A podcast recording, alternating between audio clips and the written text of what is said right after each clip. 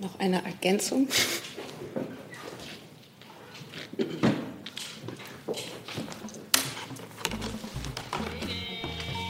Ja, ich äh, habe mich jetzt zwar hier hingesetzt, aber ich habe keine Ergänzung. Ich kann dir nichts äh, hinzufügen.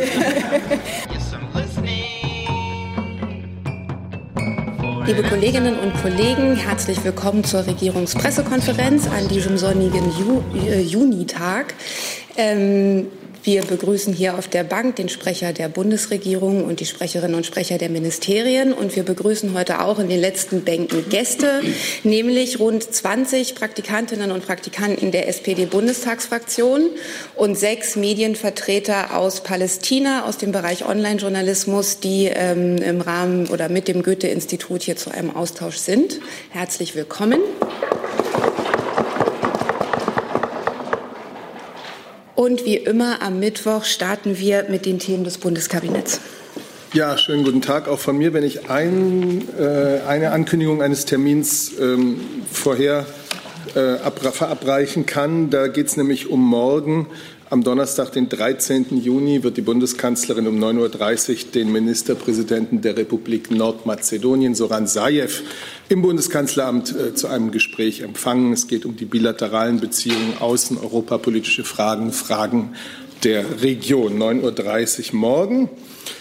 Und dann könnte ich zum Kabinett kommen, das sich zunächst mit zwei äh, Entwürfen von Gesetzen äh, der Bundesjustizministerin äh, beschäftigt hat. In beiden Fällen geht es darum, die Rechte von Beschuldigten in Strafverfahren weiter zu stärken. Und in beiden Fällen handelt es sich um eine Umsetzung äh, von EU-Richtlinien in nationales Recht. Das eine ist das Recht der notwendigen Verteidigung, das neu geregelt werden soll. Künftig werden sämtliche Haftfälle und Vorführungen vor einem Haftrichter als Fälle der notwendigen Verteidigung erfasst. Das heißt konkret, der Beschuldigte hat Anspruch auf Bestellung eines zunächst staatlich finanzierten Pflichtverteidigers, wenn das im Interesse der Rechtspflege erforderlich ist, also zum Beispiel wegen der Schwere der Tat. Der Beschuldigte bekommt in diesen Fällen notwendiger Verteidigung auch ähm, ein eigenes Antragsrecht auf Beiordnung eines Pflichtverteidigers. Das bedeutet, er kann schon vor der ersten Vernehmung einen Pflichtverteidiger erhalten. Und diese Rechte sollen in Strafverfahren sowohl für Erwachsene als auch in Jugendstrafverfahren gelten. Jugendstrafverfahren haben besondere Erfordernisse, deswegen ähm, werden darüber hinaus einzelne Bestimmungen ähm, ergänzt und spezifiziert, zum Beispiel also Bestimmungen des Rechts auf Unterstützung durch einen Rechtsbeistand. Auch das hat das Kabinett beschlossen. Da geht es unter anderem darum, dass die Regelungen zur Mitwirkung der Jugendgerichtshilfe neu gefasst werden, dass die Aufgaben äh, der Jugendgerichtshilfe im Jugendstrafverfahren konkretisiert werden. Es geht außerdem um Bestimmungen zur Benutzung von audiovisuellen Aufzeichnungen von Vernehmungen jugendlicher Beschuldigter. Und zum Schluss äh, hat die Bundes die äh, Beauftragte der Bundesregierung für Kultur und Medien, Entschuldigung, die Beauftragte der Bundesregierung für Kultur und Medien, also ähm, Frau Grütters, äh, ihren Bericht über die Maßnahmen zur Förderung der Kulturarbeit gemäß Paragraph 96 Bundesvertriebenengesetz in den Jahren 2017 und 2018 vorgelegt und diesen Bericht hat das Kabinett beschlossen. Es ist so, nach diesem Paragraph 96 Bundesvertriebenengesetz haben Bund und Länder den gesetzlichen Auftrag, das Kulturgut der historischen deutschen Ostgebiete und der deutschen Siedlungsgebiete im östlichen Europa im Bewusstsein zu erhalten, im Bewusstsein der Vertriebenen und Flüchtlinge, des gesamten deutschen Volkes und des Auslandes. Und zu dieser wichtigen kulturpolitischen Aufgabe gehört es zum Beispiel, dass der Bund Archive fördert, Museen, Bibliotheken, Wissenschaft und Forschung oder auch Projekte der kulturellen Vermittlung. Äh, die Bundesbeauftragte für Kultur und Medien stellte dafür in den Jahren 2017 und 18, also den Jahren, die von diesem Bericht, äh, die dieser Bericht umfasst, insgesamt 41,1 Millionen Euro zur Verfügung. Mit weiteren rund 1,9 Millionen Euro hat das Bundesministerium des Inneren im gleichen Zeitraum die verständigungspolitische Arbeit der Vertriebenen unterstützt. Dieser vorgelegte Bericht informiert also über Initiativen und Entwicklungen in den beiden Jahren 2017, 2018. Er erläutert, welche Akzente äh, die Bundesregierung in der Förderung von Projekten setzt und er stellt die Arbeit derjenigen Museen, Kultur- und Wissenschaftseinrichtungen vor, die der Bund dauerhaft fördert. Der Bericht belegt eindrucksvoll die Vielfalt der Vorhaben zur deutschen Kultur und Geschichte im östlichen Europa. Und äh, seit dem Beginn der EU-Osterweiterung 2004 kann man ja auch davon sprechen, dass diese Förderung eine zunehmende europäische Relevanz bekommt. Viele der Projekte haben kooperativen Charakter. Das deutsche Kulturerbe ist also in diesen Ländern zu einem verbindenden Element für ein gemeinschaftliches Europa der Kulturen geworden.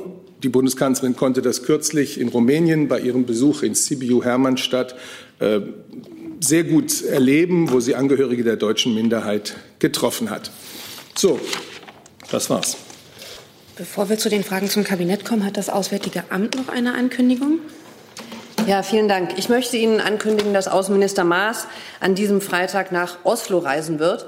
Er wird dort bilaterale Gespräche mit der norwegischen Außenministerin Ine Eriksen Soreide führen und zum anderen wird er an der Vorstellung des norwegischen Weißbuchs zum Multilateralismus teilnehmen. Mit diesem Weißbuch will die norwegische Regierung ihr Konzept von internationaler Zusammenarbeit und einer regelbasierten Ordnung ausführen. Wie Sie wissen, ist das auch ein Anliegen von Außenminister Maas. Ähm, dass wir gegenüber unseren internationalen Partnern für internationale Zusammenarbeit und das Prinzip des Multilateralismus ähm, eintreten. Dazu, wenn ich das kleines einschieben darf, wird er heute auch um 14 Uhr im Auswärtigen Amt eine Rede halten bei einer Veranstaltung, die wir gemeinsam mit der Körber Stiftung durchführen. Wir freuen uns jedenfalls, dass Norwegen ähm, diese Überzeugung mit uns ähm, teilt und den Außenminister eingeladen hat. Das ist ein starkes Signal für unsere Partnerschaft und deswegen wird der Minister am Freitag dahin reisen. Dann fangen wir mit den Fragen wieder von vorne an. Gibt es Fragen zum nachgereichten Termin der Kanzlerin? Das sehe ich nicht. Eine Frage habe ich gesehen zum Themenkomplex aus dem Justizministerium, Kabinettsthema Verfahrensrechte von Beschuldigten von Herrn Jung. Elisabeth, hat das die Justizministerin eingebracht? Das hat das Justizministerium eingebracht, dem die Justizministerin vorsitzt, ja. Äh, Herr Malachowski, warum ist die Ministerin noch im Amt und wann wird sie jetzt endlich zurücktreten? Äh, die Justizministerin ist im Amt, weil sie selber nichts kündigen kann, wenn man das so sagen will. Die muss entlassen werden vom Bundespräsidenten und das ist noch nicht erfolgt. Ähm, und was war die zweite Frage nochmal? Ja, sie hatte ja nach der Europawahl den Rücktritt angekündigt und genau. äh, ich hatte das so verstanden, dass sie das einen Tag später bei der Kanzlerin einreichen würde. Und Sie hatten das jetzt hier in der BBK an dem Montag auch nicht anders dargestellt. Darum wundert es mich jetzt, dass sie immer noch da ist. Also, naja, wie dargestellt. Also soweit ich weiß, hat sich das tatsächlich am Tag oder am darauffolgenden Tag nach der Wahl eingereicht, aber es steht eben nicht in ihrem eigenen Ermessen, einfach so zu kündigen und zu gehen. Ähm, und soweit ich das verstanden habe, gab es da eine ähm, äh, ja, Einigung, dass man abwartet, bis der Nachfolger benannt ist. Und so lange wird sie da weiterhin als Justizministerin tätig sein. Um es genau zu sagen, wir haben es hier schon mal gesagt, das Entlassungsgesuch von Bundesministerin Barley ist am Dienstag, den 28. Mai im Bundeskanzleramt eingegangen. Wenn diesem Entlassungsgesuch entsprochen und wenn die Ministerin entlassen wird, dann wird auch eine Nachbesetzung erfolgen. Bis zu dem Zeitpunkt führt die Ministerin die Amtsgeschäfte. Wir weiten das Thema, glaube ich, gerade ein wenig, aber ich bleibe jetzt einfach mal dabei. Dann hat Herr Jessen noch eine Nachfrage dazu. Ja, jetzt äh, bitte ich um Aufklärung. So wie Herr Malachowski es genannt oder bezeichnet hat, scheint es mir etwas anders zu sein als bei Herrn Seibert. Ich habe Sie so äh, verstanden, ähm, dass die, na, Sie schüttelt den Kopf klar, aber äh, ich habe so verstanden, dass die Ministerin erst dann zurücktreten kann, wenn ein Nachfolger benannt sei. Richtig? Nee, also es ist so im, ähm, ich weiß gar nicht wo, ob das im, es ist auf jeden Fall gesetzlich so geregelt, dass ein Minister nicht einfach so kündigen kann, sondern entlassen werden muss. Artikel 64 Grundgesetz. Ja, das ist schon richtig. Die Frage ist nur, wäre es der Ministerin lieb, möglichst früh aus dem Amt entlassen zu werden? Ähm, das würde dafür sprechen, dass möglichst rasch ein Nachfolger, eine Nachfolgerin benannt wird. Oder ist es so, dass erstmal Nachfolger und Rin oder Rin benannt werden soll, und dann die Ministerin zurücktritt, in welchen Zeitdimensionen spielt sich das eigentlich alles ab? Kann das im Prinzip endlos dauern? Ähm, davon gehe ich aus, dass es im Prinzip endlos dauern kann. Aber in der Praxis ist es so, dass, glaube ich, am 2. Juli äh, das Europäische Parlament zu seiner konstituierenden Sitzung zusammentritt. Und ab da ist äh, Frau Barley dort dann als äh, EP-Abgeordnete. Ähm, genau, aber ansonsten kann ich Ihnen da jetzt keine weiteren Details zu sagen. Es gab hier vorne noch eine Nachfrage dazu. Ähm, Herr Seibert, hat die Kanzlerin da eine politische Bewertung dazu, wie sie das findet, dass sie jetzt so eine provisorische Justizministerin hat die ganze Zeit? Oder sagen Sie jetzt bis 2. Juli können wir jetzt auch noch abwarten? Nein, eine solche Bewertung kann ich Ihnen hier nicht mitteilen. Äh, die Bundesministerin führt die Amtsgeschäfte weiter. Ich habe Ihnen gerade gesagt, äh, dass das alles innerhalb der von der Verfassung vorgesehenen, äh, dafür vorgesehenen Regelung abläuft. Und wie wir gerade gehört haben, hat das Bundesjustizministerium heute zwei wichtige Gesetzesvorhaben ins Kabinett eingebracht. Gibt es weitere Fragen? Herr Jessen, noch eine Frage dazu? Ja, ähm, die Besetzung obliegt ja in der Regel oder die Besetzungsvorschläge den politischen Parteien.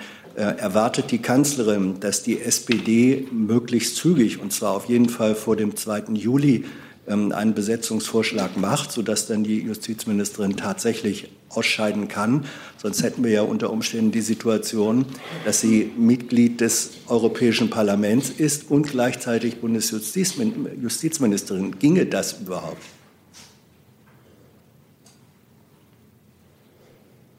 Also ich werde mit Ihnen mich jetzt nicht in weitere Planspiele begeben. Wir haben Artikel 64 äh, des Grundgesetzes zu beachten, wonach Bundesminister auf Vorschlag der Bundeskanzlerin durch den Bundespräsidenten ernannt und entlassen werden. So wird es sein. Und alle weiteren äh, Entwicklungen in dieser Sache werden Sie sicher auch hier hören. Dann sehe ich zu dem Thema keine weiteren Fragen und kommen noch mal zurück zu den Verfahrensrechten für Beschuldigte. Gibt es dazu Nachfragen? Das sehe ich nicht. Zum Bericht der Kulturstaatsministerin zur Kulturarbeit Bundesvertriebenengesetz auch keine Fragen. Zur Reise des Außenministers nach Norwegen Herr, hat Herr Rinke eine Frage. Ah, sorry, falsches Mikro. Ja. Frau Adebar, äh, dazu hätte ich ganz gerne gefragt, ob nach dem norwegischen Weißbuch denn auch ein deutsches Weißbuch zum Multilateralismus kommen soll.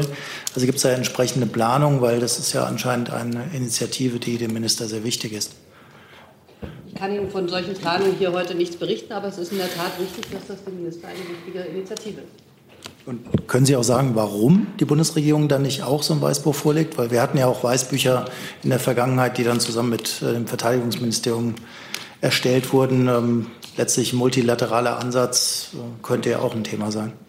Also ich glaube, dass es äh, bisher kein solches Weißbuch gibt oder ich heute hier keine Planung berichten kann, heißt ähm, nicht, dass es dieser Bundesregierung in ihrer Gesamtheit nicht wichtig wäre, sondern ich glaube, verschiedene Minister und auch der Außenminister machen das durch Reden, heute auch 14 Uhr wieder und durch andere Beiträge, auch ähm, vielleicht auf Social Media heute noch zu erwarten, deutlich. Und das ist doch auch eine schöne und bunte Äußerung, die wir hier bekommen aus der Bundesregierung. Auch die Bundeskanzlerin ist gestern in Genf bei ihrer Rede vor der Internationalen Arbeitsorganisation ILO äh, ausführlich auf die Bedeutung des Multilateralismus eingegangen und Darf tut es bei vielen ihrer Reden.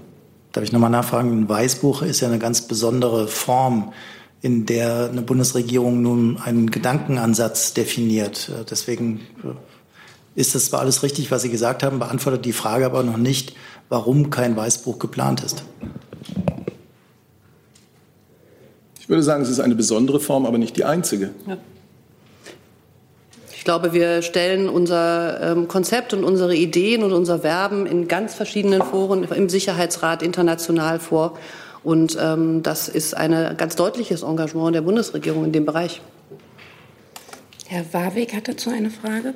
Äh, Warwick RT, äh, der Außenminister fährt ja, wie Sie erwähnt haben, jetzt nach Norwegen. Norwegen agiert ja auch als Vermittler zwischen der venezolanischen Regierung und der venezolanischen Opposition. Von norwegischer Seite wurde auch bereits die fehlende Dialogbereitschaft der venezolanischen Opposition im Rahmen dieses Dialogforums kritisiert. Werden denn diese Verhandlungen auch Thema der Agenda sein von Heiko Maas und der, seiner norwegischen Amtskollegin? Also es wird ein bilaterales Gespräch geben. Da stehen eine Menge Themen drauf. Warten wir es ab, was die beiden miteinander besprechen. Es kann gut sein, dass Venezuela ein Thema wird, kann ich aber jetzt hier heute noch nicht sagen. Gibt es weitere Fragen zu der Reise des Außenministers? Die sehe ich nicht. Dann habe ich eine ganze Liste schon anderer Fragen gesammelt und es beginnt Frau Firsova. Ja, vielen Dank. Ich habe eine Frage zum Thema Russland. Äh, ich möchte wissen, ob die Bundesregierung die heutige Ereignisse in äh, Moskau, in der Hauptstadt, verfolgt. Und äh, dort sind ähm, laut Medienangaben etwa 100 Menschen festgenommen. ja, genau. Ich möchte wissen, ob die Bundesregierung die Situation verfolgt. Danke. Ich kann nur sagen, dass ich und sicherlich auch andere, ähm, die in der Bundesregierung beschäftigt sind, äh, heute Morgen Medienmeldungen dazu zur Kenntnis genommen haben. Und das wird sicherlich in der Bundesregierung verfolgt werden. Aber ich kann Ihnen dazu jetzt noch keine Einschätzung geben. Gibt es weitere Fragen dazu? Die sehe ich nicht. Dann habe ich als nächsten Herrn Böcking auf meiner Liste. Danke. Ich hätte einige Fragen zum Thema CO2-Steuer ans BMF und auch ans BMU. Die Diskussion hat ja an Fahrt aufgenommen, vor allem durch den äh, Vorstoß von Frau Schulze. Äh, Herr Scholz war am Anfang eher bremsend und hat gesagt, äh, es gibt noch kein Konzept, was überzeugt. Da würde mich interessieren, inwiefern man sich da näher kommt, was ein konkretes Konzept angeht. Äh, zum Zweiten würde mich interessieren, inwiefern so eine Steuer, wenn sie denn kommt, mit einem größeren Umbau des Steuersystems auch verbunden wäre, weil äh, auch ja jetzt schon die die CO2-Preise sehr unterschiedlich abgebildet sind in den, in den einzelnen Steuersätzen. Und zuletzt würde mich noch interessieren, ob dann im, im Zuge einer solchen möglichen Reform auch äh, klimaschädliche Subventionen wie zum Beispiel das Dienstwagen, Dienstwagenprivileg oder die Steuerbefreiung von Kerosin ähm, ein Thema werden. Ähm, für das Finanzministerium kann ich Ihnen sagen, wie wahrscheinlich für viele unserer Kabinettskollegen, dass ähm, das Thema CO2-Steuer im Klimakabinett behandelt werden wird. Da werden verschiedene Ideen eingebracht und ähm, wir wollen uns hier vorher nicht festlegen, in welche Richtung es aus Sicht des Bundesfinanzministeriums gehen könnte. Wenn ich das sagen darf, Sie wissen ja vielleicht, dass die Bundesregierung ein Gutachten in Auftrag gegeben hat, das sie Anfang Juli ähm, entgegennehmen wird, also im Juli entgegennehmen wird. Ein Gutachten durch den Sachverständigen, den wissenschaftlichen Sachverständigenrat und äh, Professor Edenhofer vom Potsdamer Klimainstitut. Da geht es genau um die Formen einer möglichen CO2-Bepreisung und dieses Gutachten äh, wird dann die Grundlage der Diskussion des Klimakabinetts im Juli zu diesem Thema sein. Aber insbesondere die Frage, wie umfassend so eine Reform ausfällt, also sprich, wie, wie stark man ans Steuersystem äh, rangeht, darüber dürfte man sich auch jetzt schon Gedanken machen, oder? Ich kann dem nichts hinzufügen, was ich gerade gesagt habe. Ich kann für die Bundesumweltministerin sagen, dass oder nur unterstreichen, äh, was sie bisher immer gesagt hat. Eine CO2-Bepreisung ähm, ist ein wichtiger Bestandteil ähm, für die zukünftige Klimaschutzpolitik und äh, sie ist aber kein Allheilmittel. Und wir haben uns ja auch noch gar nicht darüber jetzt entschieden, ob wir jetzt eine Steuer machen oder eine andere Form der CO2-Bepreisung. Das ist ja in der Regierung auch noch in der Diskussion. Ähm, wir selbst haben ja auch ein Gutachten in Auftrag gegeben, das wir demnächst auch präsentieren werden. Und ähm, dann wird man die Detailfragen, die Sie jetzt angesprochen haben, vielleicht jedenfalls die eine oder andere vielleicht etwas genauer beantworten können. Was die Kerosinsteuer angeht, ähm, dazu hat ja die Bundesumweltministerin auch gesagt, dass sie der Meinung ist, dass Fliegen durchaus verteuert werden sollte ähm, aufgrund der Klimaeffekte, die es bei dem, äh, im Flugverkehr einfach gibt. Ähm, die Kerosinsteuer äh, wird in der Europäischen Union seit längerem diskutiert. Wir haben ja da ein internationales Abkommen, was die Kerosinbesteuerung regelt. Ähm, und wir favorisieren da, wenn äh, das eben auch stärker in Diskussion kommen sollte, eher einen europäischen Ansatz. Ähm, dazu gibt es von mehreren europäischen Staaten Vorschläge. Es gibt auch schon Befassungen von dem einen oder anderen Rat äh, dazu. Und da wird man, ähm, denke ich, schauen, wohin da die Reise geht in den nächsten Monaten. Dann hat Herr Jessen dazu eine Frage. Ja, Herr Haufe, ich gehe mal davon aus, dass die Umweltministerin auch eine der Teilnehmerinnen des äh, Autogipfels am 24. Juni sein wird. Ähm, Wird da dieses Thema äh, von ihr als Gesprächsgegenstand mit eingebracht werden, also CO2-Bepreisung? Der Klimaschutz ist ja ein Thema für die Automobilbranche. Damit wird sicherlich auch über das Thema CO2 gesprochen werden, aber ich kann Ihnen jetzt nicht sagen, ob da über die Bepreisung von CO2 besprochen wird. Für die Branche gibt es ja äh, eine Reihe von Regelungen, vor allen Dingen eben den CO2-Flottenwert, der jetzt erst ähm, beschlossen worden ist. Ähm, und was da weitergehend besprochen wird, das lässt sich heute noch nicht sagen. Aber äh, sie wird auf jeden Fall an dem Gespräch teilnehmen und geht sie mit einer eigenen Agenda oder Strategie in dieses Gespräch rein? Also die Agenda der Bundesumweltministerin ist doch ganz klar. Ähm, ähm, sie treibt ähm, die Gesetzgebung für mehr Klimaschutz voran und sieht dort in verschiedenen Feldern deutlichen Handlungsbedarf. Da muss ich jetzt keine genauere neue Agenda jetzt äh, äh vor, also beschreiben.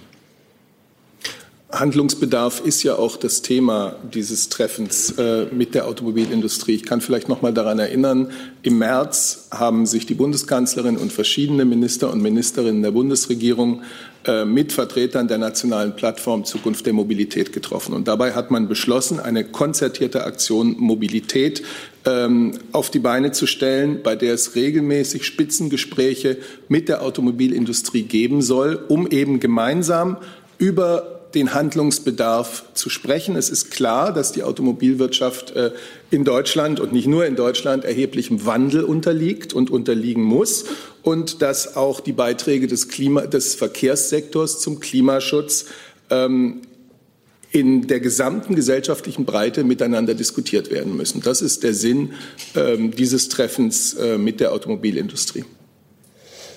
Weitere Fragen zu dem Thema, Herr Jung, noch aktuell? Können Sie sagen, wer da genau alles kommt, Herr Seibert? Die BMW-Leute, VW, Daimler? Das sage ich Ihnen, wenn es dann passiert ist. Und? Ja, Gibt es noch weitere Fragen zu dem Thema? Das sehe ich nicht. Dann hat Frau Weber ein neues Thema. Ähm, ja, und zwar ist es eigentlich an das Auswärtige Amt oder das BMI, äh, wobei das BMI schon an das AA in dieser Frage verwiesen hat. Bin ich. Äh, ich stelle hier eine Frage für unsere RTL-Auslandskorrespondentin Kavita Sharma, die in Istanbul äh, stationiert ist, die sich aber in den vergangenen Monaten intensiv mit der Problematik von ähm, Deutschen befasst hat, die sich in Nordsyrien und im Irak dem sogenannten IS angeschlossen haben. Und dort sitzen unter anderem auch ähm, Kinder im Camp. Die Problematik ist seit längerem bekannt. Wir haben auch mit Angehörigen hier in Deutschland gedreht und auch in Nordsyrien. Äh, die konkrete Frage ist jetzt, welche Lösungsansätze hat die Bundesregierung und warum wurden die, wenn es die gibt, noch nicht implementiert? Sie beziehen sich auf Syrien. Es ja. gibt ja einen Unterschied. Also, sie, war, sie war in Irak und in Nordsyrien. Und Ihre Frage bezieht sich auf Syrien, wenn Jetzt, Sie genau, dann nehme ich Camp sagen. Ja. Also dazu kann ich Ihnen sagen, vielleicht möchte der Kollege vom BMI trotzdem ergänzen. In Syrien ist eine konsularische Betreuung nach Schließung der Botschaft Damaskus weiterhin faktisch nicht möglich. Und für Syrien besteht, das wissen Sie, seit langem eine Reisewarnung. Unabhängig davon prüft die Bundesregierung auch in Abstimmung mit ihren Partnern mögliche Optionen, um deutschen Staatsangehörigen, und das bezieht sich auf Kinder, in humanitären Fällen eine Rückführung nach Deutschland zu ermöglichen. Das Auswärtige Amt versucht zudem, insbesondere Kindern in sehr prekären Einzelfällen über Partnerorganisationen, die in den Flüchtlingslagern vor Ort tätig sind, die erforderliche medizinische Hilfe vor Ort zukommen zu lassen. Und das ist im Moment die Aktivität, die wir machen. Ja, ich kann ich kann nur wenig ergänzen. Äh, Sie kennen die Diskussion oder beziehungsweise den Diskussionsstand. Der hat sich nach meiner Kenntnis auch noch nicht wesentlich verändert. Es geht dem BMI darum, dass die Identität von Personen, die zurückkehren, zweifelsfrei geklärt ist. Das gilt auch für Kinder. Es geht auch darum, dass wir sozusagen für die deutsche Bevölkerung Gefahren ausschließen können. Und in diesem Spannungsfeld bewegen wir uns. Und wenn dort Möglichkeiten geschaffen werden können, wie beispielsweise Kleinkinder, die möglicherweise auch keine Eltern mehr haben, zurückkehren können, dann wird sich dem, das BMI unter den genannten Voraussetzungen einer solchen Lösung auch nicht verschließen.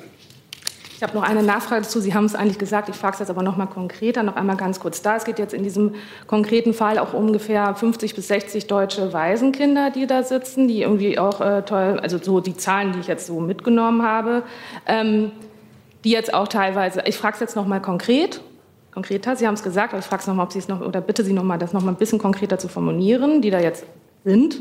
Warum kann denen jetzt nicht jetzt geholfen werden? Ich kann von hier aus Ihre Zahl, die Sie genannt haben, nicht bestätigen.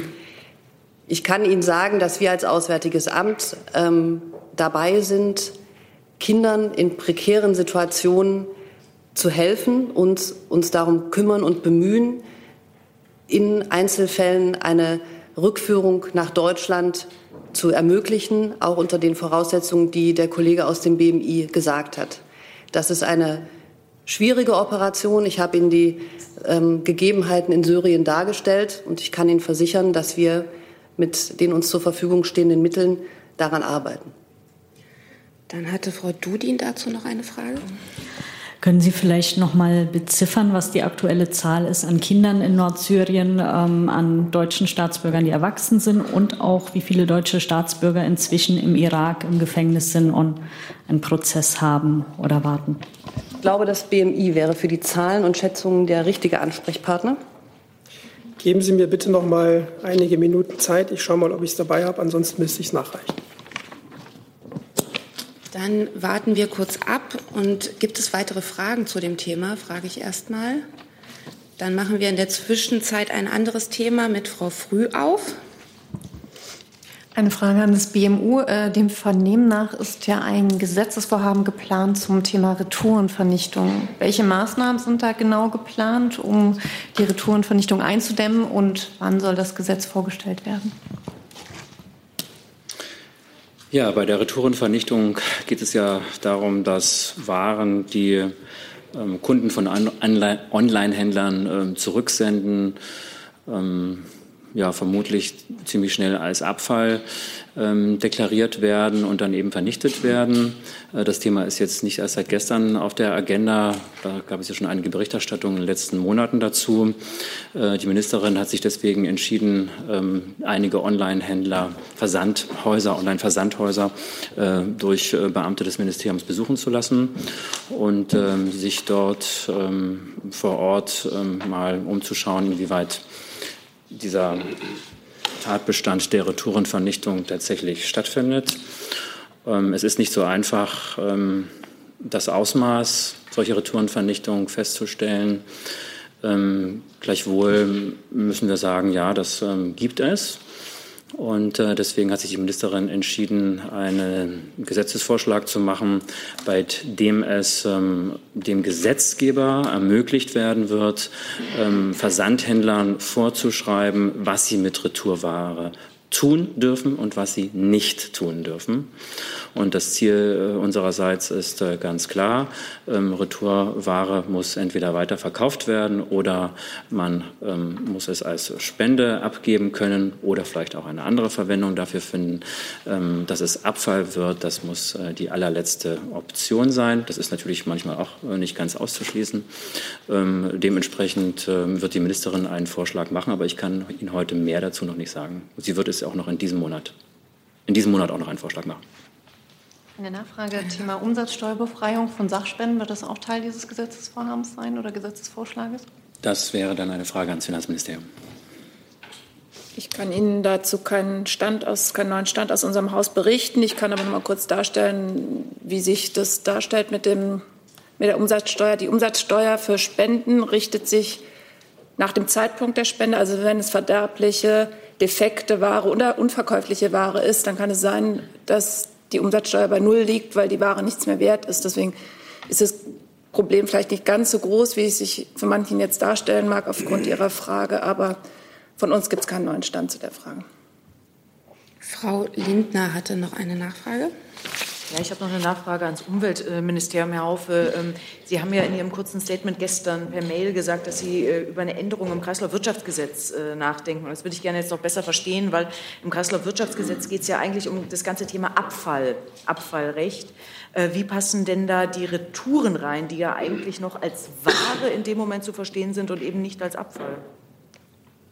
Das Kreislaufwirtschaftsgesetz äh, ist äh, genau das Gesetz, äh, bei der die Änderung erfolgen wird. Das ist richtig.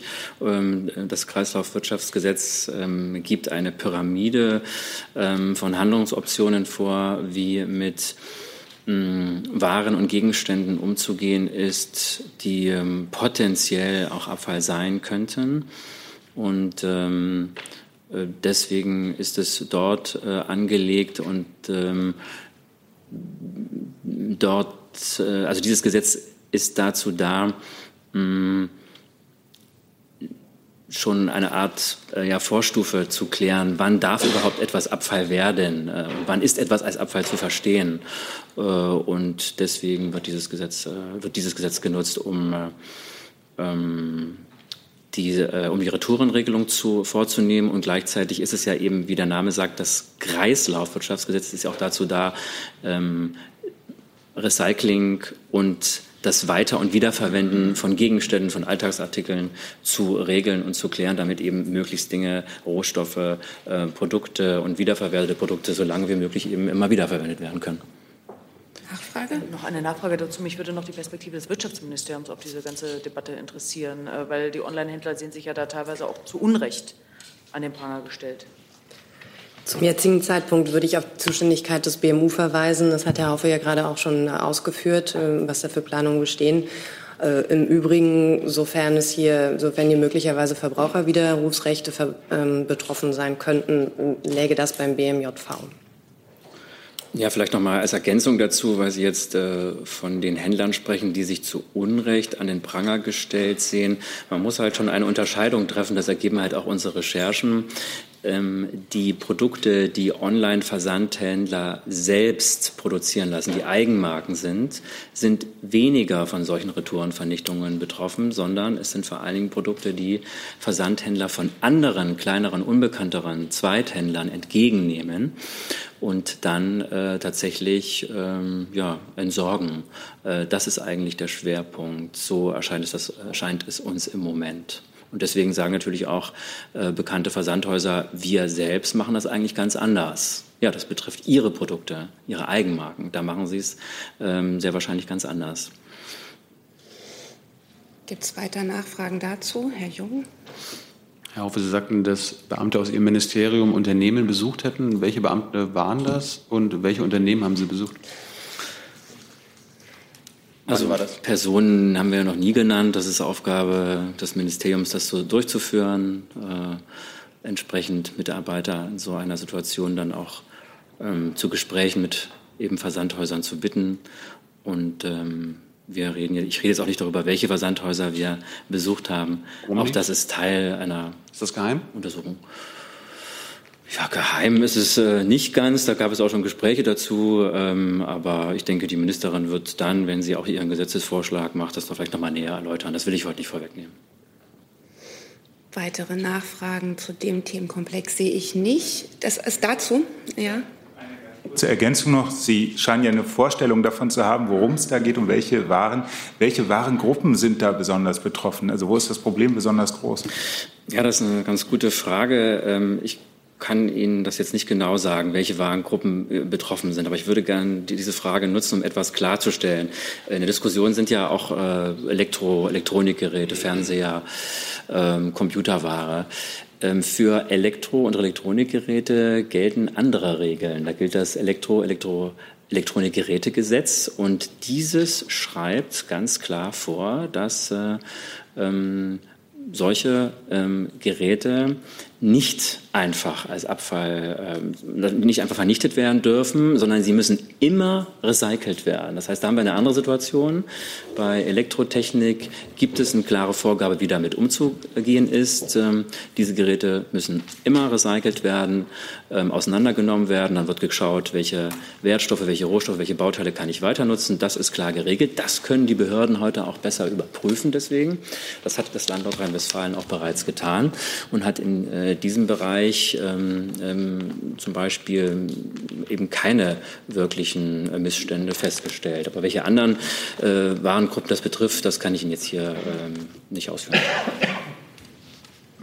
Zu den Retouren keine Fragen mehr. Dann hat Herr Rinke ein neues Thema. Ist, glaube ich, das gleiche Mikro, oder? Genau, und zwar das Thema Italien. Die Frage geht an Herrn Seibert und Frau Wagotzki. Ich hätte ganz gerne gefragt, nachdem der Herr Juncker, EU-Kommissionspräsident, gestern gesagt hat, dass sich Italien auf einem sehr unguten Weg befinde und drohe jahrelang in ähm, Verfahren mit der EU wegen überschüssigem Defizit äh, verfangen zu werden ähm, hätte ich ganz gerne gefragt, ob Sie das eigentlich ähnlich sehen und ob Sie dafür plädieren, dass die EU nun Tempo macht mit einem Strafverfahren gegen Italien. Wir hatten das Thema ja in der vergangenen Woche schon und insofern kann ich eigentlich nur das Gleiche noch einmal sagen, dass der Präsident der Europäischen Kommission sich zu Italien äußert, äh, ist sozusagen vollkommen in Ordnung. Ich kommentiere jetzt nicht den Inhalt der Äußerung, sondern nur die Tatsache, dass er es tut, denn er sitzt der Europäischen Kommission vor. Und nach unserer Überzeugung und der aller anderen europäischen Mitgliedstaaten ist es eben genau die Aufgabe dieser Europäischen Kommission äh, zu überwachen, wie ein Land äh, die europäischen Haushaltsregeln einhält. Und wir unterstützen die Europäische Kommission und damit auch den Präsidenten in dieser Verantwortung. Mehr möchte ich dazu nicht sagen. Und ich kann dem nichts hinzufügen. Weitere Fragen dazu sehe ich nicht. Dann ist Herr Jung mit einem neuen Thema dran. Frau Adebar, ähm, in Hongkong tut sich gerade einiges. Können Sie uns den Stand in Hongkong aus Ihrer Sicht, ich weiß nicht, ob, das ein, ob es ein Konsulat in Hongkong gibt, ob man da ein eigenes Bild machen kann, äh, geben? Ja, gibt es. Ähm, die großen Teilnehmerzahlen an den Demonstrationen am 9. und am 12. Juni zeigen, dass weite Teile der Hongkonger Bevölkerung die Gesetzesänderung, um die es dort geht, ablehnen, ähm, da sie damit ähm, eine einhergehende Erosion der Rechtsstaatlichkeit und der Autonomie Hongkongs befürchten. Diese Befürchtungen werden, das ist unsere Kenntnis, auch von Geschäfts- und Rechtskreisen, aber auch in der internationalen Gemeinschaft geteilt. Auch wir haben gemeinsam mit unseren EU-Partnern gegenüber der Hongkonger Regierung diese Bedenken ausgedrückt. Wir beobachten nun, ob sich die Verschiebung der für heute eigentlich vorgesehenen zweiten Lesung der Gesetzesänderung ähm, auf den bisherigen Zeitplan der Hongkonger Regierung auswirken wird. Eigentlich war die Schlussabstimmung über das Gesetz ja für den 20. Juni geplant. Und Gleichzeitig prüfen wir auch, ob das bestehende bilaterale Auslieferungsabkommen zwischen Deutschland und Hongkong im Falle einer Verabschiedung des geplanten Auslieferungsgesetzes in der jetzigen Form weiterhin durchgeführt werden könnte. Was, äh, was für Komplikationen würden sich da ergeben? Die Bedenken, die ähm, die Hongkonger Bevölkerung und die auch wir ähm, mit EU-Partnern deutlich gemacht haben, beziehen sich, das habe ich schon gesagt, auf eine mögliche Erosion der Rechtsstaatlichkeit und der Autonomie Hongkongs. Und unser Auslieferungsabkommen ist zwischen Deutschland und Hongkong. Und ähm, wenn sich nun das neue Auslieferungsgesetz manifestieren sollte, müssen wir natürlich prüfen, ob sich an dem Zustand, den wir bisher für gut halten, zwischen uns und Hongkong dadurch etwas ändern würde. Gibt es weitere Fragen? Herr Jessen. Frau Adebar, können Sie etwas präziser sagen, auf welcher Ebene und in welcher Form die Bedenken mitgeteilt äh, wurden? Und gibt es eine politische Unterstützung äh, der Proteste bzw. Äh, Absichten der Protestierenden? Das kann ich Ihnen gerne nachreichen, wer genau wann mit wem gesprochen hat, wenn wir das können. Die politische Unsere politische Unterstützung mache ich hier deutlich und auch gemeinsam mit den EU-Partnern haben wir die ähm, deutlich gemacht. Also unsere Bedenken haben wir deutlich gemacht und unsere Position. Ist die Kanzlerin, Herr Seibert, ähm, ebenfalls in einer unterstützenden Position? Also die Sorgen, die äh, Frau Adebar für das Auswärtige Amt äh, gerade geäußert hat, hat sie natürlich für die Bundesregierung geäußert und äh, zu denen steht auch die Bundeskanzlerin. Wir verfolgen das mit Aufmerksamkeit, was da in der Sonderverwaltungszone Hongkong geschieht. Hongkong ist ein Gebiet, in dem Meinungsfreiheit und Rechtsstaatlichkeit eine lange Tradition haben. Auch in der Hongkonger Verfassung von 1997 sind diese Werte festgeschrieben. Und ähm, daran denken wir, wenn wir betrachten, äh, was dort äh, in diesen Tagen die Zustände sind. Es ist auf jeden Fall ein gutes Zeichen, dass die Mehrheit der Demonstranten äh, ihre Meinung zu diesem anstehenden Gesetzesvorhaben friedlich geäußert hat. Und wir appellieren an alle Beteiligten, dafür Sorge zu tragen, dass das genauso friedlich bleibt in Hongkong. Weitere Nachfragen sehe ich dazu nicht, um mal einen Zwischenstand zu geben. Ich habe jetzt hier noch sieben Wortmeldungen, bei denen sich hinter jedem ein anderes Thema verbergen könnte. Daher würde ich darum bitten, kurze Fragen. Herr Leppiatz ist der Nächste. Leppiatz, deutsche Frage, hm, Deutsche Welle. Ähm, eine Frage an Herrn Seibert. Äh, in einer Antwort auf die parlamentarische Anfrage der Linken hat sich die Bundesregierung vor kurzem für ein Denkmal in Berlin für die polnischen Opfer des Krieges und der deutschen Besatzung ausgesprochen. Äh, meine Frage, äh, was ist der Grund für diese eindeutige Festlegung? Die Bundesregierung war sehr vorsichtig, die Diskussion läuft noch, es gibt verschiedene äh, Konzepte, es wird befürchtet, dass auch andere Nationen, andere Völker solche Forderungen stellen könnten. Was war ausschlaggebend für, für diese eindeutige Stellungnahme? Also, ähm, wir hatten kurz vorher schon Kontakt, äh, weil wir Ihnen diese Nachricht, äh, diese, diese Antwort nachreichen müssen. Ähm, ich kann nur unsere Position ganz grundsätzlich äh, dazu noch einmal sagen, und das ist ja ganz klar und unabhängig jetzt von neuesten Meldungen. Die Bundesregierung, die Bundesrepublik Deutschland insgesamt ist sich natürlich ihrer Verantwortung für die Verbrechen äh, der Nazi-Herrschaft an Polen, am polnischen Volk äh, vollkommen bewusst. Und äh, das ist natürlich immer ein Teil auch unserer Politik gegenüber unserem heutigen Partner und Freund und Nachbarn Polen. Äh, die Frage der, äh, der Initiative für ein Denkmal, ähm, da müssen wir Ihnen tatsächlich was nachreichen. Wenn Sie dann noch berücksichtigen könnten, die Frage, was bedeutet diese Festlegung? Hat die Bundesregierung vor, sich irgendwie aktiv für dieses Projekt einzusetzen oder überlässt man alles weitere dem Bundestag, wo die Entscheidung getroffen werden muss? Danke. Dann warten wir dort auf die Nachlieferung. Weitere Fragen zu dem genau. Thema sehe ich auch nicht. Dann hat hier vorne der Kollege im blauen Hemd die nächste Frage und das nächste Thema. Das andere?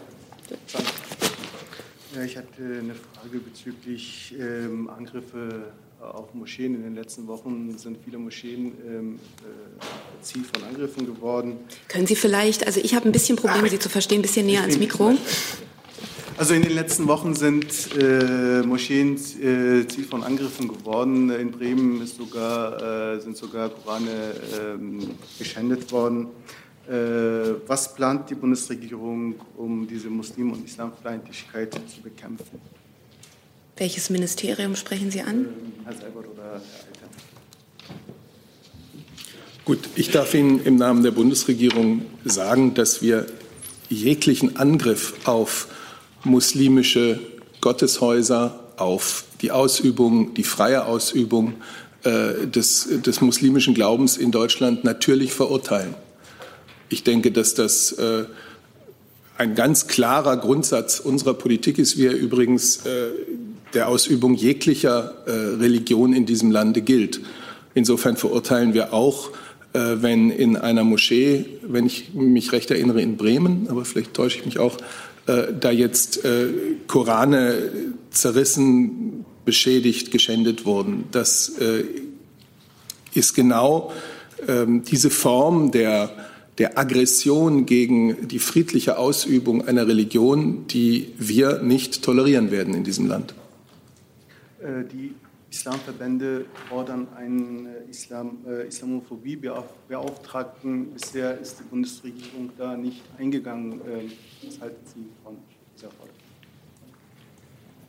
Der Vorschlag ist mir zunächst einmal nicht bekannt. Ich glaube, das Wichtigste in solchen Fällen ist, dass man eine ganz klare politische und am besten auch eine ganz klare gesellschaftliche Mehrheitshaltung einnimmt, äh, indem Zivilgesellschaft und Politik ganz klar sagen, das geht nicht, das ist äh, gegen alle unsere Werte, es ist im Übrigen gegen die grundgesetzlich verankerte äh, Freiheit zur Religionsausübung und da weichen wir keinen Zentimeter ab. Möchte das BMI ergänzen? Ich kann ganz grundsätzlich nicht viel ergänzen, weil der Regierungssprecher sich dazu ausführlich geäußert hat. Ich kann nur sagen, dass Sie davon ausgehen können, dass solche Vorfälle, äh, die bekannt werden, äh, konsequent verfolgt werden von den zuständigen Polizeien in den Ländern und dass ähm, auch der Informationsaustausch der Sicherheitsbehörden zu solchen Vorfällen äh, stattfindet und man sich auch darüber austauschen äh, wird und das äh, permanent tut, welche Präventionsprogramme oder welche Programme äh, solchen Taten entgegenwirken können. Noch eine Nachfrage dazu? Welche konkreten Programme gibt es von Seiten der Bundesregierung? Mir liegt jetzt im Moment keine Liste äh, mit Programmen vor, die in diesem Bereich schon laufen, aber ich bin gern bereit, das noch mal zu prüfen und Ihnen nachzureichen. Das ist das. Eine Ergänzung vom Familienministerium, wenn ich es richtig sehe. Ich dachte, Sie treten jetzt gleich nach vorne. Das Schild war leider verloren gegangen. Ich kann insofern ähm, ergänzen, als dass wir bei uns im Bundesfamilienministerium das Programm Demokratie leben haben, was wir ähm, über die letzten Jahre sehr intensiv in den Mitteln angehoben haben. Also wir haben einen Betrag von 40,5 Millionen gehabt im Jahr 2015 und einen Anstieg auf jetzt ähm, im Jahr 2019 115,5 Millionen Euro.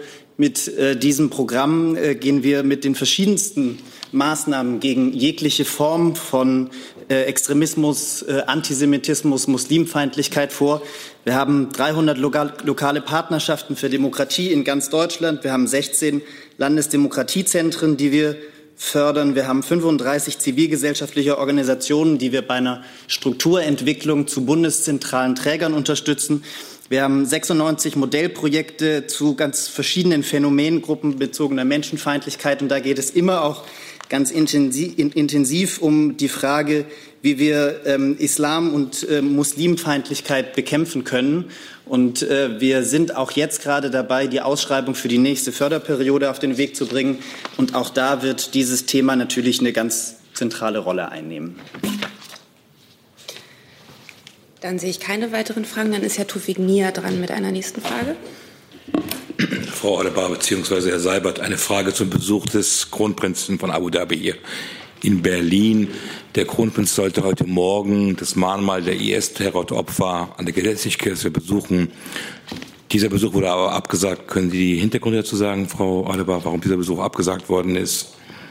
Ich glaube, das geht an Herrn Seibert der keine Hintergründe dafür kennt. Das ist kein Teil äh, des Programms, der in irgendeiner Weise mit der Bundeskanzlerin oder dem Kanzleramt verbunden war. Ich weiß es schlicht nicht. Sie müssten sich vielleicht bei der Botschaft der Vereinigten Arabischen Emirate erkundigen. Und eine zweite Frage, Herr Seibert. Die Bundestagsvizepräsidentin hat die Bundeskanzlerin aufgefordert, die Rolle der Emirate im Jemenkrieg äh, in ihren Gesprächen mit dem Kronprinzen zu thematisieren. Äh, konkret auch der Rückzug der Emirate aus dem Jemenkrieg. Wie steht die Bundeskanzlerin dazu? Ja, die Vereinigten Arabischen Emirate sind natürlich ein, ein sehr einflussreicher Akteur in der Region. Und das wird sich auch in den Gesprächsthemen, die die Bundeskanzlerin heute mit dem Kronprinzen anschlägt, äh, anschneidet, niederschlagen. Es gibt neben den bilateralen Themen äh, natürlich die regionalen Themen und dazu gehört, denke ich, auch die Situation in Libyen und in Jemen, zu der man sich austauschen wird. Weiter möchte ich den Gesprächen jetzt inhaltlich nicht vorgreifen. Eine weitere Nachfrage dazu? Dennoch gibt es ja jetzt äh, sehr viel Kritik auch unter deutschen Politikern, was die Rolle äh, der Vereinigten Arabischen Emirate im Jemenkrieg betrifft. Also hier nochmal meine Frage, wird sich dafür einsetzen, dass, die Emirate aus dem Jemenkrieg sich zurückziehen? Die Bundeskanzlerin wie auch jeder andere Gesprächspartner äh, mit Vertretern der Vereinigten Arabischen Emirate wird sich natürlich für unsere Position einsetzen äh, bezüglich des Jemenkrieges, nämlich dass das entsetzliche Leid, dem die Zivilbevölkerung dort seit längerem unterworfen ist, endet, dass es Möglichkeiten der humanitären Hilfe gibt, dass, die, dass der Waffenstillstand wirklich greift und dass es möglich sein wird, diesen entsetzlichen Konflikt im Interesse der Menschen im Jemen zu beenden. Wenn ich das noch anfügen darf, da geht es um das, äh, die Umsetzung des, also von Stockholmer Abkommens und die Umsetzung von Hudeida. Und das sind auch Punkte, die der Bundesaußenminister auf seiner Reise mit dem Außenminister und auch im Gespräch mit dem Kronprinzen genauso schon angesprochen hat. Weitere Fragen dazu, Herr Jung. Sie stehen auch noch mit einem anderen Thema drauf, was eventuell dann hinten überfallen muss. Ja? Sag's nur mal. Muss ich mitleben. Herr Seibert, ähm, können Sie noch mal erklären, also deutsche Waffenlieferungen direkt in die VAE sind möglich, gleichzeitig sind die VAE unmittelbar beteiligt am Jemenkrieg, was aber im Koalitionsvertrag ausgeschlossen wurde, dass man an diese Staaten keine Waffen liefert. Wie geht das? Also, äh, was Waffenlieferungen betrifft, äh, wissen Sie, dass wir eine restriktive und eine verantwortungsvolle Rüstungsexportpolitik betreiben, dass über den Export äh, im Einzelfall entschieden wird, über Genehmigungen für den Export, und zwar immer unter Einbeziehung von außenpolitischen und sicherheitspolitischen Aspekten. Äh, auch die Beachtung der Menschenrechte im Empfängerland spielt dabei eine herausgehobene Rolle. Und äh, wenn es zu äh, Genehmigungen für Exporte gibt, dann wird der Bundestag darüber informiert. Das haben wir immer jetzt so gehalten. Und insofern kann ich Sie auf die Einigung der Bundesregierung vom, wann war es, 28. März, glaube ich, die Verständigung der Bundesregierung in dieser Frage vom 28. März, die entsprechend ja auch Gegenstand einer Pressemitteilung war, ähm, weisen. Die kennen wir. Sie wissen, dass ich das nicht gefragt habe gerade. Also können wir einfach den Koalitionsvertrag oder diesen Satz im Koalitionsvertrag vergessen. Der gilt nicht mehr, Herr Seibert. Nein, der Koalitionsvertrag ist natürlich Grundlage unseres Handelns. Der Satz, der Satz im Koalitionsvertrag mit den unmittelbar Beteiligten, an die keine Waffen geliefert werden sollen. Der Koalitionsvertrag ist Grundlage des Handelns der Bundesregierung und ich kann Sie ansonsten auf die Pressemitteilung vom 28. März verweisen, äh, die sehr viel genauer noch darauf eingeht. Weitere Nachfragen dazu sehe ich nicht. Dann war hier vorne der Kollege vorhin Rinke hatte noch mal ein anderes Thema. Dann ist der jetzt erstmal dran. Alex Krämer von RBB. Es gibt aktuelle Meldungen, dass es mit der Eröffnung des Humboldt-Forums in diesem Jahr nichts mehr wird. Ähm, die sind aber noch nicht bestätigt. Mich würde interessieren, ob Sie das bestätigen können. Entweder Herr Seibert, in dessen Geschäftsbereich ja die Kultur fällt, oder das Bauministerium. Und äh, wenn Sie es bestätigen können, würde mich auch eine Bewertung interessieren. Nach meinen Informationen äh, wird dazu heute Mittag, ich glaube um 13 Uhr, eine Pressekonferenz, also das heißt, die müsste laufen oder gerade beendet sein, abgehalten. Und äh, auf die möchte ich verweisen. Ich habe hierzu jetzt keine eigenen Informationen, aber wie gesagt, die Öffentlichkeit wird äh, wahrscheinlich gerade in diesen Minuten äh, von den Verantwortlichen informiert. Weitere Fragen dazu sehe ich nicht. Dann hat ein anderes Thema der Kollege davor mit der Bitte, sich das nächste Mal hinter ein Mikro zu setzen. Das vertragen die besser. Alles klar, mache ich das nächste Mal gerne. Heute hat ja das Digitalkabinett getagt. Welche konkreten Empfehlungen sind heute entschieden worden? Das geht vielleicht erstmal an Herrn Seibert oder an alle beteiligten Ministerien. Das Digitalkabinett hat heute tatsächlich äh, getagt. Es hat sich mit mehreren Themen befasst. Zunächst einmal ging es um die Umsetzung konkreter Vorschläge, die der Digitalrat der Bundesregierung bei der letzten Sitzung gemacht hat zu den Themenbereichen digitaler Staat, E-Government und Daten und Gesellschaft. Und das sozusagen neue Thema, mit dem sich das Digitalkabinett heute zusammen mit den Vertretern der Bundesregierung auseinandergesetzt hat, ist die digitale Transformation von Wirtschaft und Arbeitswelt, also die Veränderung der Arbeitswelt durch die Digitalisierung. Das ist das Hauptthema der Sitzung. Ich kann Ihnen jetzt hier äh, keine Ergebnisse aus dieser Sitzung äh, äh nennen, aber es läuft beim Digitalrat immer so, dass wenn Empfehlungen ausgesprochen wird, bei der kommenden werden, bei der kommenden Sitzung des Digitalrats dann gemeinsam überprüft wird, inwieweit äh, aus den Empfehlungen der Mitglieder des Digitalrats äh, konkrete Handlungen geworden sind. Also Zusatz heute keine konkreten Sachen, auch aus den vergangenen, das war schon die vierte Sitzung. Ich kann Ihnen jetzt aus dem Digitalrat nichts weiteres berichten. Äh, die Arbeit der Bundesregierung mit dem Digitalrat ist eine sehr fruchtbare Arbeit und äh, hat zu einer ganzen Reihe von, von Maßnahmen und äh, Handlungen der Bundesregierung geführt.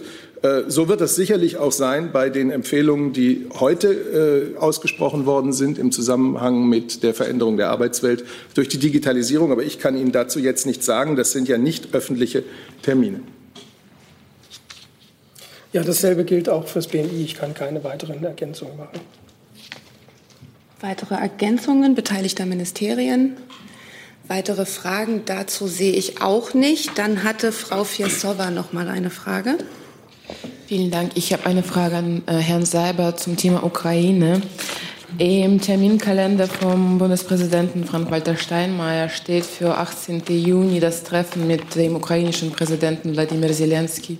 Und äh, ich möchte gerne wissen, ob es auch ein äh, Treffen mit Frau Bundeskanzlerin geplant ist. Äh, das ist das, äh, wenn ich das richtig äh, verstehe, ist dann das erste, äh, das erste, die erste Reise von Zelensky nach Berlin, seitdem er gewählt wurde.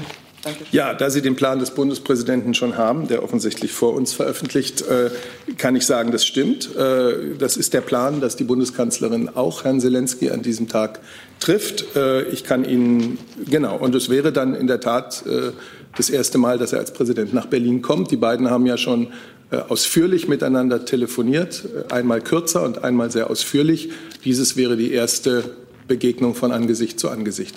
Aber wir geben die Termine mit allen Einzelheiten wie üblich weiterhin am Freitag bekannt. Ich kann das trotzdem schon mal bestätigen.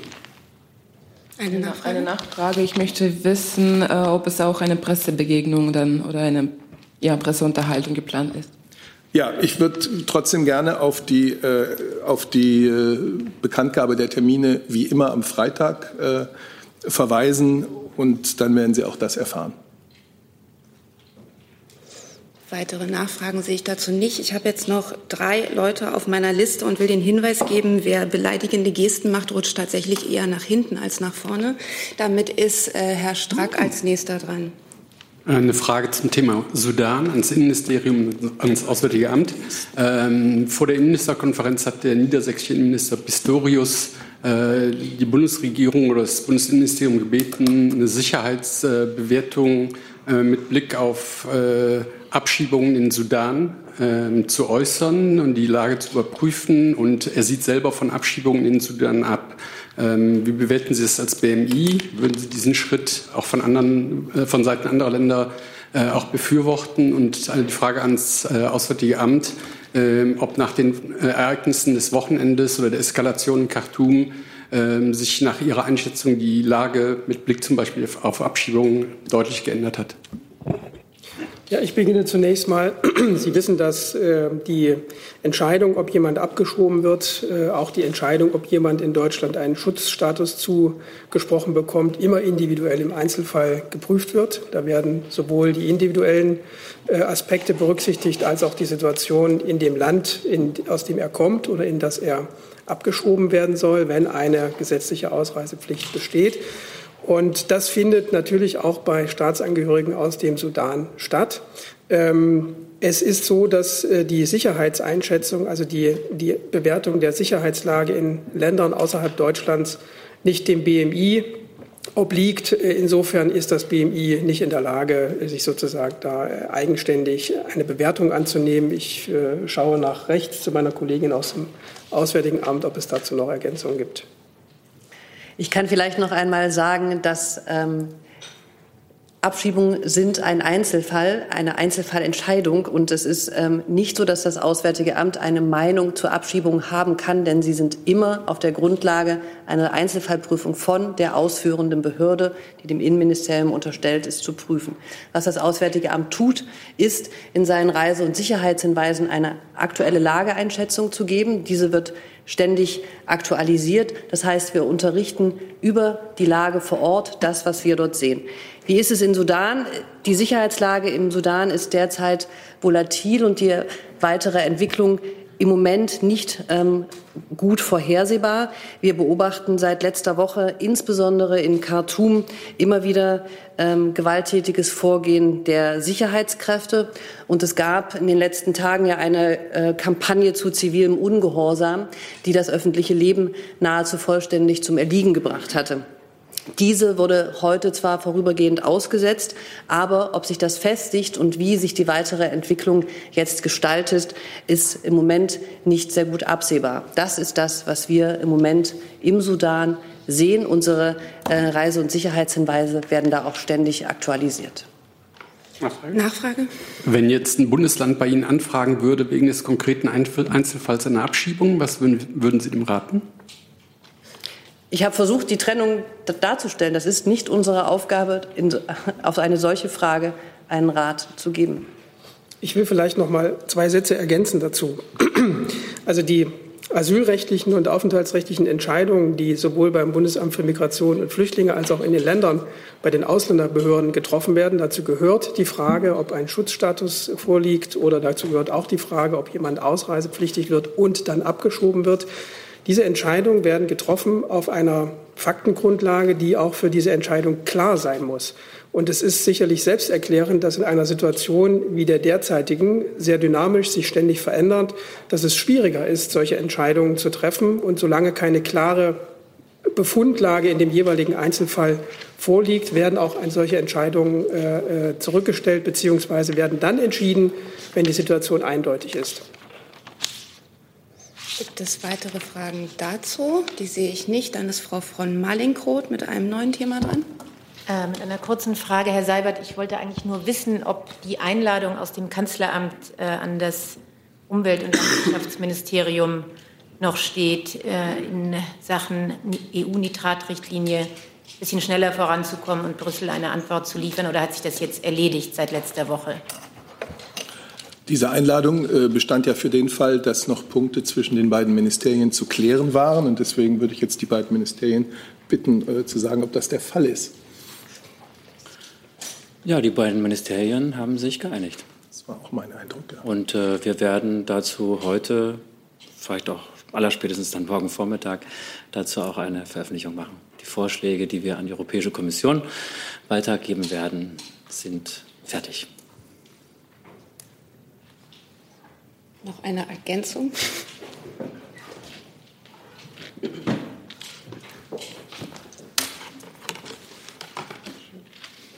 Ja, ich äh, habe mich jetzt zwar hier hingesetzt, aber ich habe keine Ergänzung. Ich kann dem nichts äh, hinzufügen. aber Sie wollten mir bestimmt auch gerne noch sprechen. aber so haben wir es zumindest vollständig. Genau. Gibt es noch Fragen dazu? Dann hat Herr Warwick eine Frage. Ähm, ich hätte noch eine Verständnisfrage zu einer Aussage von Außenminister Heiko Maas im Kontext seiner Iran-Reise. Er hatte im Falle eines Scheiterns des Atomdeals dem Iran mit internationaler Isolation gedroht. Da würde mich interessieren, wieso droht der deutsche Außenminister der vertragstreuen Seite, in dem Fall dem Iran, und nicht der vertragsbrüchigen Seite den USA mit entsprechenden Konsequenzen? Da zitieren Sie jetzt eine Überschrift eines Online-Portals, die nicht vom Auswärtigen Amt gemacht wurde. Und das ist eine Äußerung, die der Außenminister so nicht gemacht hat. Ich verweise Sie gern darauf, was Sie in seinen öffentlichen Statements gehört haben. Eine Nachfrage. Eine Nachfrage. Das heißt, dieses Zitat wird ja als wörtliches Zitat in dem von ihm benannten bzw. nicht benannten Online-Medium dargestellt. Das heißt, dieses dort als wörtliches Zitat wiedergegebene Aussage stimmt laut Aussage des Auswärtigen Amts so nicht. Der Außenminister hat gesagt, dass im Falle eines Scheiterns des JCPOA eine Isolierung drohe. Die Überschrift, die Sie zitiert haben, er droht, hat er nicht gesagt. Dann hat Herr Rinke dazu eine Frage. Ja, zum Thema Iran. Ähm, die iranische Regierung hat jetzt Japan gebeten, zu vermitteln im Streit mit den USA. Ich hätte ganz gerne gewusst, ob auf der Iran-Reise des Ministers ähm, es möglicherweise auch eine Anfrage an Deutschland gab oder Herr Maas äh, aktiv selber angeboten hat, äh, zu vermitteln? Die Diskussion hatten wir vor der Reise, in der ich gesagt habe, wir sind ähm, kein Vermittler, wir stehen auf einer Seite und das ist die Seite des JCPOA. Also vielleicht so viel zur Begrifflichkeit. Der Außenminister hat gestern in Stockholm mit seinem japanischen Kollegen gesprochen. Sie haben sich ausgetauscht ähm, über die Position, die wir als E3 haben. Und ähm, jetzt äh, wird diese Reise der japanischen Kollegen nach Teheran stattfinden.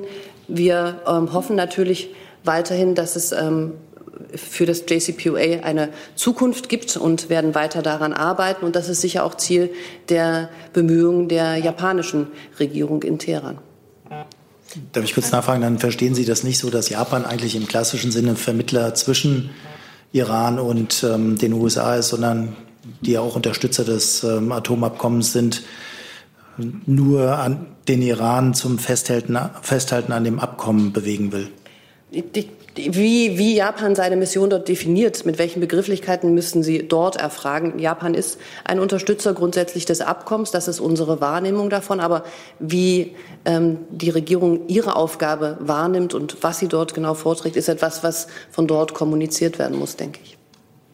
Herr Tufik-Nier. Frau Adebar, Sie waren jetzt ja in Teheran. Sie haben den Frust der Iraner auch wahrscheinlich sehen können, dass sie eben ihren Verpflichtungen nicht nachgekommen sind. Das war eine Normalisierung der Wirtschaftsbeziehungen mit dem Iran. Was ist, wenn Sie es trotzdem nicht schaffen, Instex auf die Reihe zu bekommen, um eben eine halbwegs normale Beziehung, Wirtschaftsbeziehung mit dem Iran aufzubauen? Ist dann der JCPOA tot? Also das ist eine hypothetische Was wäre, wenn Frage, die von vielen Faktoren abhängig wäre.